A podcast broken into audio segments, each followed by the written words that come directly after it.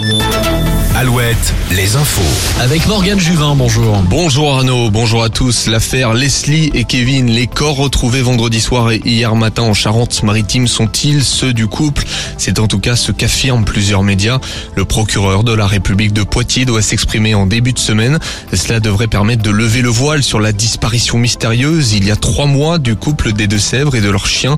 L'enquête se poursuit et les corps seront identifiés dans la journée et demain, le troisième suspect a été mis en examen hier pour assassinat, enlèvement et séquestration.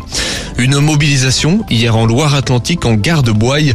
Une action du collectif Fernand et Transport. Il demande aux élus locaux de se positionner sur un projet de RER e métropolitain entre Nantes et la Vendée. Il demande notamment plus de trains entre Nantes et Saint-Gilles-Croix-de-Vie. Alouette Sport. Direction les États-Unis pour commencer et plus précisément Las Vegas. Deux monuments du MMA, les arts martiaux mixtes s'affrontaient peu avant 7 heures. Le natif de la Roche-sur-Yon, Cyril Gann, affrontait la légende de ce sport,